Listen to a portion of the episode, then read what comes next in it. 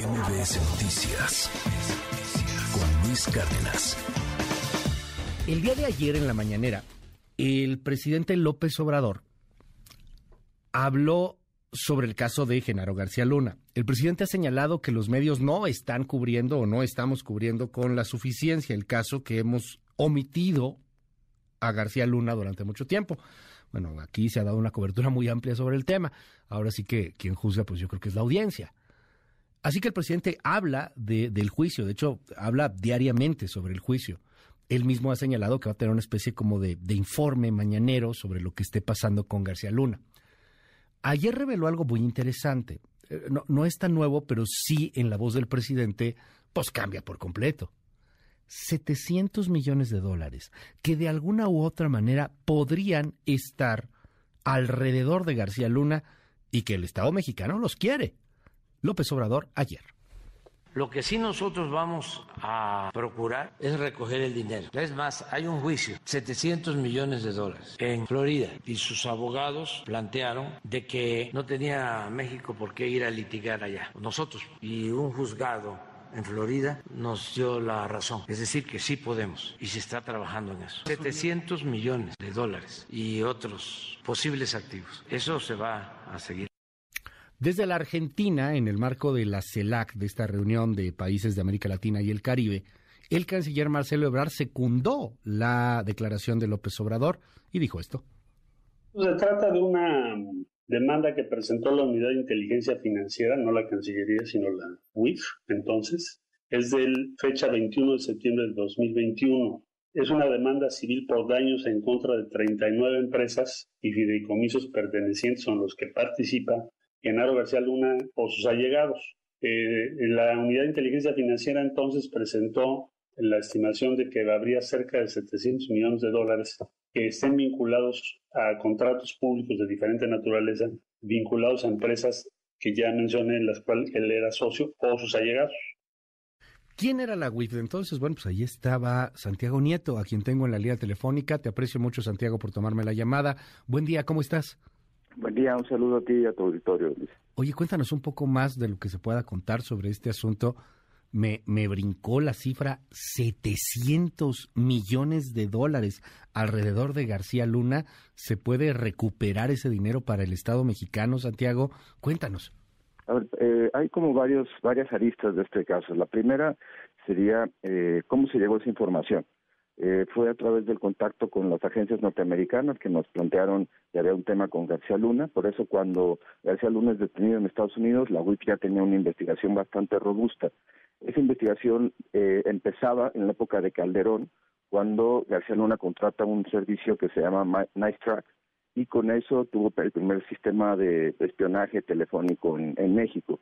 Eh, a dos hermanos, los hermanos Weinberg, que a la postre se convertirían en sus eh, socios eh, aliados. Estos hermanos Weinberg constituyen una empresa en, Panamá, Numbac. Esa empresa en Panamá en 2011 genera una filial en México eh, y, se, y la contratación gubernamental, por eso, digamos, va la cifra varía, pero pero son cifras, pero juntando todo podemos llegar a las cantidades mencionadas. Son 2.600 millones de pesos los que se contrata durante la época final de Felipe Calderón y la primera, eh, y digamos, los, los seis años del gobierno de, Enrique Peña Nieto. Eh, hasta 2018 hay este tipo de contrataciones y eh, además hay otro bloque de contratos en dólares que son 77 millones de dólares. Todo esto para Numbac. A eso habría que sumarle que GLAC, que es otra empresa de García Luna, hace, eh, había, eh, había sido contratada por el gobierno de Miguel Ángel Mancera por 32 millones para generar un diagnóstico sobre una fiscalía en la entonces Procuraduría General de Justicia de la Ciudad de, México. Eh, ¿A dónde se iba ese recurso? Básicamente a Panamá. Pero, eh, pero también se iba para hacer pagos en Tel Aviv, en Curazao, en Letonia, eh, y del dinero de Panamá se pagaba el esquema de vida de García Luna en, en, en, en Miami. Eh, de hecho, los hermanos Wember, que eran los, propietarios del inmueble donde García Luna se encontraba, y esa, digamos, es una información que se le dio a los fiscales del distrito este de Nueva York. Eh, tengo entendido que la defensa de García Luna ha planteado que esa información no sea utilizada en el juicio, sino eh, solamente se le esté juzgando por lavado de dinero y por eh, incluso con la delincuencia eh, organizada. Vamos a ver qué es lo cómo va prosperando esa parte, que es, digamos, la penal en, en eh, Estados Unidos. La penal en México eh, está relacionada con una denuncia que presentó la Unidad de Inteligencia Financiera por los datos que acabo de, mencionar sobre temas totalmente ligados con, con corrupción. Eh, esa parte ha estado, eh, desde que salí de la unidad, no tengo datos de cómo se ha ido eh, continuando el tema en la, en la Fiscalía General de la República, pero efectivamente, como el canciller Marcelo Ebrard lo mencionó, la UIT presentó una demanda civil en Estados Unidos en donde el tema central eran en ese momento 250 millones de dólares, que el despacho que, la UIF contrató, porque la UIF no puede litigar ante los tribunales norteamericanos, como tampoco la Cancillería lo puede hacer, se hace a través de, de, despachos que tienen la autorización de las barras norteamericanas de cada estado para poder litigar. Eh, la, entre la información que tenían las autoridades norteamericanas y los datos del despacho eh, en fuentes abiertas y en, investigación propia daban otros 250 millones de dólares. Entonces están los 77 millones de México más los 2.600 de la contratación más los 250 millones de, propiedades eh, vinculados con eh, García Luna y sus allegados, eh, que son el centro de la demanda. ¿Qué, qué ha pasado en esta parte de la demanda? que creo que es importante decirlo. La eh, defensa de García Luna, que la llevan en México y en Estados Unidos, plantearon una eh, motion to dismiss eh, con la finalidad de que se desechara eh, la demanda del Estado mexicano. afortunadamente fue resulta en contra y ellos la, tienen en este momento apelada ante los tribunales de, de Florida, pero ya dio un primer paso positivo hacia el reclamo de México y creo que es algo que importante que hay que plantear. Hay, de hecho, una denuncia que presentaron en contra en la Fiscalía Anticorrupción los abogados que litigan eh, el caso a favor de, García Luna, eh, la verdad sin sentido, de que no tenía atribuciones para firmar el, el contrato y cosas así, eh, cuando finalmente había autorización de varias áreas del Estado mexicano competentes, incluyendo el Consejo de Seguridad Pública, que me había, eh, digamos, se me había instruido que hiciera esa, presentar esa demanda en, Estados Unidos. Yo creo que es un tema fundamental. Si queremos realmente eh, reducir la capacidad operativa de los grupos delictivos, la recuperación de activos, la extinción de dominios es un tema importante como el que estamos ahorita imputando en Hidalgo. Ahora, eh, y ahorita platicamos de lo de Hidalgo, si nos das oportunidad, Santiago, pero para seguir un poco con lo de García Luna, entiendo que entonces son varios elementos eh, y que, estarían sumando más o menos estos 700 millones de dólares. Eh, en, el, en el caso de los contratos, o sea, al final de cuentas fueron contratos, me dices, por más de 2.600 millones de pesos, que serían pues más o menos unos 130 millones de dólares, ¿no? Por ahí, ¿cómo se pueden recuperar? O sea, porque a lo mejor, pues pues ya se gastaron, ¿no? O sea, a lo mejor ya ese tema ya, ya se movió, ya se contrató lo que se había contratado. ¿Realmente era solamente un contrato falso o, o a lo mejor pues sí, o algún entregable? No sé, ¿qué, qué, sabemos un poco más sobre estos contratos? No estoy ni, ni defendiendo ni, ni crucificando a nadie, pero eh, pues eh, eran, eran contratos solamente para que le dieran el dinero y se lo quedara o si hacía algo con ese dinero, o sea, al final respondía por lo que lo habían contratado. Hay, la verdad es que parte del, esquema que se vivió durante esos años y que se sigue viviendo en varios espacios eh, tiene que ver con la contratación de empresas eh, fachada. En una primera instancia, evidentemente, no, no era una empresa fachada, pero después hay, subcontrataciones. Aquí en este caso eran contratos que se daban por parte de la Comisión Nacional de Seguridad, por parte del órgano eh, especializado en, los centros de, readaptación social. Eh, había temas vinculados inclusive con espionaje había incluso eh, eh, temas de aviones no tripulados. Entonces, eso iba, digamos, aumentando los, la cantidad de contratos que se tenían y algunos, evidentemente, sí se ejercieron. Otros eran cosas, eh, bienes, digamos, eh, eh, que se utiliza, de utilización inmediata y hay cosas que sí se podría rastrear si realmente esas compras existieron o no. El, el tema central es que, bueno, esta información la tienen los fiscales del Distrito de Estados Unidos, es parte de la información que se dio a la Fiscalía General de la República y ese es el, el, el punto, creemos, más eh, importante para darle seguimiento a las cosas. como abogado, como especialista en estos temas, ¿qué tanta posibilidad hay de que esto realmente se concrete? ¿Hay antecedentes en donde los estadounidenses nos hayan dado eh, pues eh, propiedades, activos, dinero de, de algún eh, delincuente mexicano que haya lavado dinero allá? ¿Hay algún antecedente que respalde lo que se quiere hacer contra García Luna? Bueno, dos, hay dos temas importantes. También uno pues, impulsado por la Cancillería, que son las demandas que se presentaron en contra de las armerías, y el, y el segundo caso es precisamente el despacho que la UIS contrató, que tenía un precedente con el tema de FICREA. FICREA, como sabemos, había sido un proceso de defraudación eh, en una institución financiera y este despacho eh, pudo localizar los bienes, no en un tema de corrupción política, sino finalmente de, fraude, de eh, los directivos de, de, FICREA y recuperar para los demandantes mexicanos cantidades bueno, importantes de, dinero en el contexto de, de cuentavientes que fueron las personas que afectadas por esa por esa actuación. Digamos que estaba ese precedente y por eso fue que se decidió contratar ese despacho que era el único que hasta ese momento tenía la, eh, la expertise para poder llevar a, buen puerto estas eh, acciones. Ahora, también sabíamos que era un tema que no iba a ser inmediato. Eh, tanto las, las demandas en las armerías de la Cancillería como esta demanda no iba a ser un tema inmediato y que, bueno, por supuesto, explica la estrategia de los abogados que eh, plantearon que yo no tenía competencia para firmar el contrato y que presentaron esa denuncia. Si se caía el, asunto en México, se caería el asunto en Estados Unidos. Y esa era la, estrategia de este grupo de litigantes. y, bueno, de todas maneras, o sea, eh, no, no ha habido... Está el antecedente de las armerías, que es importante, es muy relevante, lo hemos platicado con, con, con la Cancillería en varias ocasiones, pero, pero no ha habido todavía un antecedente de este resultado, o sea, que al final sí nos regresen la lana.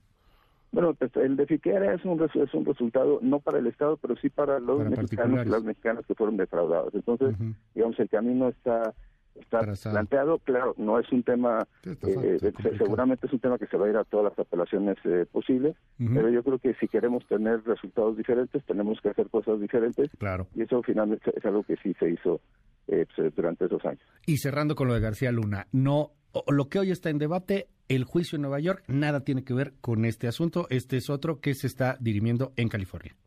Sí, eh, eh, eh, digamos que aunque están ligados los mismos actores, un juicio es penal sobre lavado de dinero y vinculación con, la, con el narcotráfico, el apoyo del cártel de Sinaloa, es el de Nueva York. El de, el de, México es un tema de corrupción política, de especulado, el, el penal. Y el civil de Estados Unidos tiene que ver con la, eh, eh, la recuperación de activos, la adquisición de dominio, eh, en virtud de que los recursos son fueron obtenidos de forma ilícita, ya sea por vínculos con la delincuencia organizada o ya sea por temas de corrupción política. Oye, cambiando un poco de tema, hoy estás al frente de, de la Procuración de Justicia en Hidalgo, reto ahí importante. Y me llama la atención este caso que también se ha mediatizado mucho, denominado la estafa siniestra, una especie como de estafa maestra en Hidalgo que, que involucra al ex gobernador Omar Fayad. Cuéntanos un poco, ¿qué, ¿qué se está investigando sobre el tema? ¿Qué se puede saber? Bueno, desde la época de la transición, el gobernador Julio Menchaca nos pidió que tuviéramos especial cuidado en la contratación de empresas. Fachada y eh, tanto la Contraloría del Estado eh, como eh, nosotros desde el ámbito de la Procuración de Justicia empezamos a detectar que había ciertos municipios que habían recibido recursos, por ejemplo, para combatir el COVID, para poder limpiar presas, para poder rehabilitar caminos, y que estos no se habían desarrollado. También contrastaba la cantidad de recursos, ¿no? por ejemplo, 70 millones para Nopala o eh, 109 millones para Singilucan, etcétera, que habían, habían llegado, que no habían sido sujetos de ningún tipo de revisión, ni por la Auditoría del Estado, ni por la Contraloría del Estado. A partir de ahí pudimos localizar eh, y tenemos en este momento a seis presidentes municipales ya vinculados a, a proceso por la estafa siniestra. Tenemos otros dos vinculados a proceso por otras eh, razones, un, tema de corrupción por un lado y otro un tema de violencia política en contra de las mujeres, ocho en total de los 84 presidentes municipales de la, de la entidad y esto nos ha, permitido que tres permanezcan en prisión preventiva justificada y tengamos otros tres vinculados al proceso que han tenido que dejar el, el cargo en razón de que, de que bueno, tienen un proceso eh, eh, penal con una vinculación a proceso y por tanto la suspensión de sus derechos políticos electorales. A partir de aquí, yo siempre he pensado que las procuradurías, las fiscalías tienen que ser academias de canto. Necesitamos obtener información, el Código Nacional de Procedimientos Penales nos lo permite, para poder ir al siguiente nivel de las personas que orquestaron. Eh, evidentemente los presidentes municipales no eran el último nivel, sino tenemos ya un segundo nivel, eh, digamos, documentado de funcionarios, de secretarios de Estado relacionados con estos hechos de corrupción. Eh, hablamos de dos mil millones de pesos en total, que para un Estado como Hidalgo la verdad es una cantidad eh, impresionante, eh, por los niveles de pobreza, de, marginalidad, como el gobernador Julio Menchaca lo ha planteado, el mayor enemigo de Hidalgo es la pobreza, y lo que se tiene que hacer es pues, generar políticas públicas que permitan reducir esas enormes desigualdades sociales y llevarse dos mil millones de pesos, que nos parece que es terrible. En los, durante los, esto durante los primeros meses de 2022, pero ya encontramos el esquema también en 2021 eh, y, y, vamos a ir hacia atrás, este, revisando precisamente con el mismo esquema, la recuperación de activos. A, a este momento, los presidentes municipales involucrados han devuelto más de 100 millones de pesos a la, a la eh, a la hacienda pública. Creemos que ese es el motor, ese debe ser el camino.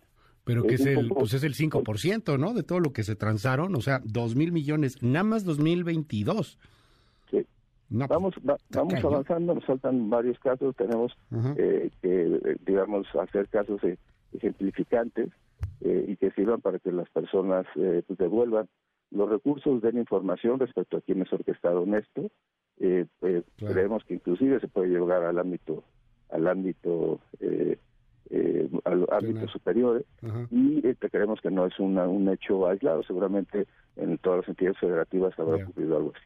Vamos a seguir de cerca el tema. Oye y el huachicol cómo va bueno, el principal problema del Estado es precisamente el huachicol, que es competencia federal, no es competencia local, pero eh, lo que hemos visto es que todo el huachicol tiene un componente eh, multiplica los casos de, delictivos en los ámbitos como el homicidio doloso, como la extorsión, como el secuestro, como el cobro de piso, como el, eh, los temas de narcomenudeo.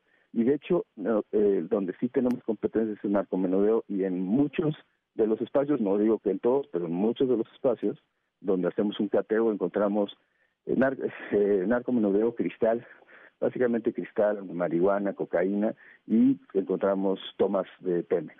Se la dice inmediatamente a Pemex, se aseguran los inmuebles, las personas se, ponen a disposición eh, primero de la Procuraduría del Estado y en los temas de Huachicol se hacen, se ponen a disposición de la Fiscalía General de la República y eh, bueno, sí hay que reconocer el trabajo de la Guardia Nacional y la Sedena para reducir esto.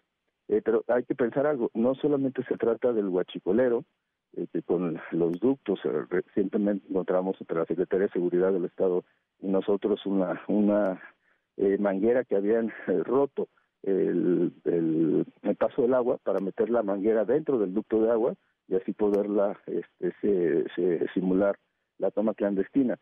En, lo que va de la presente administración del gobernador Mechaca, pues, se ha recuperado poco más de 360 mil litros de hidrocarburo, pero la parte central es si realmente queremos pegarles, no solamente hay que pegarle al guachicolero, hay que pegarle a las estructuras jurídicas, las estructuras financieras que lo soportan, hay que pegarle a la corrupción política.